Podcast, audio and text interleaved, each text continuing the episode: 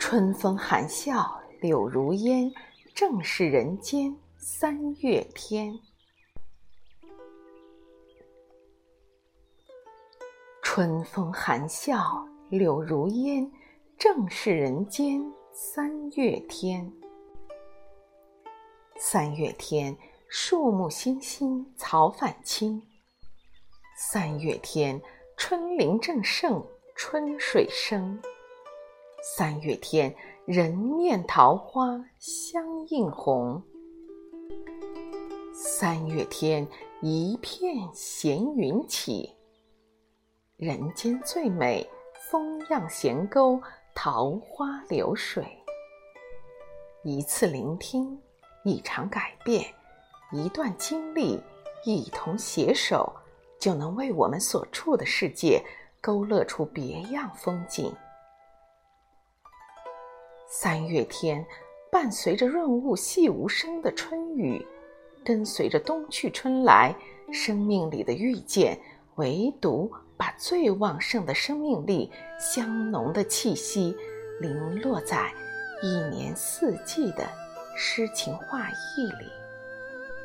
三月天，在小溪碧色荡漾里，在小树新绿里，在桃红柳绿里，在玉兰花开里，在山村水郭把盏临风。在酒香四溢里，茶香飘渺；在山色空蒙里，禅意悠悠。三月天，在这花儿、草儿、芽儿醒过来的世界里，你看它们多么努力的绽放，欣欣然的披上新绿，害羞的冒出脑袋来。三月天。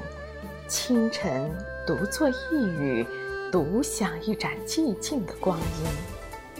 那安闲悠然的感觉，是守望之海，心灵深处最后的一方净土。三月天，手捧香茶，依窗而立，于远处眺望，有行人匆匆，有花影芳菲。